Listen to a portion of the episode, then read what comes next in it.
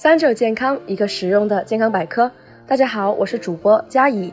今天开始进入二十四节气的秋分，它是秋季的第四个节气。从这天开始，意味着昼夜温差会逐渐加大，气温逐日下降。应对这样的节气变化，我们要怎样适应季节进行养生呢？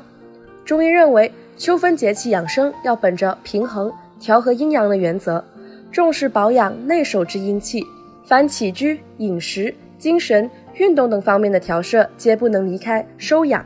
由于秋季自然界的阳气由疏泄转向收敛，人体的生理活动也应顺应自然界阴阳的变化。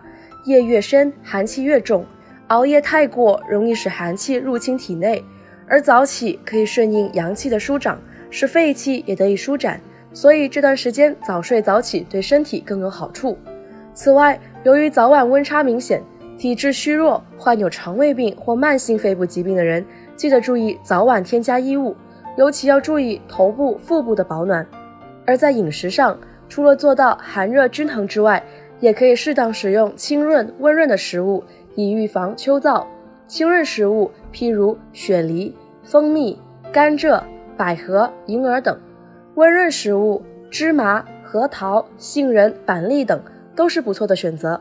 不过需要提醒的是，由于秋分后天气逐渐转凉，如果本身脾胃不好、经常腹泻的人，水果还是得注意摄入量，以免加重脾胃问题。除了饮食以外，想要做到健康养生，运动是必不可少的。秋分养生，宜动不宜静。适当的体育锻炼不仅可以调养肺气，还可以提高肺脏器官的功能，有利于增强各组织器官的免疫功能。以及身体对外界寒冷刺激的抵御能力。不过，由于秋季早晚温差大，想要收到良好的养生效果，还需注意四防：一、防受凉感冒。秋日清晨气温低，应根据户外的气温变化增减衣服。在锻炼时，不宜一下子脱得太多，应等身体发热后才可慢慢脱下过多的衣服。锻炼后不要穿汗湿的衣服在冷风中逗留，以防身体着凉。二、防运动损伤。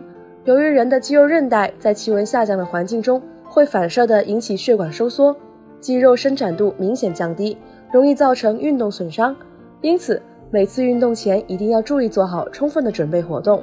三、防运动过度，秋季运动量不宜过大，以防出汗过多，阳气耗损。因此，大家可以选择像慢跑、打太极拳、八段锦等较轻松的运动。进入秋季，还有一个值得注意的地方是人的情绪。中医认为，从天人相应来看，肺属金，与秋气相应。肺主气司呼吸，在志为忧。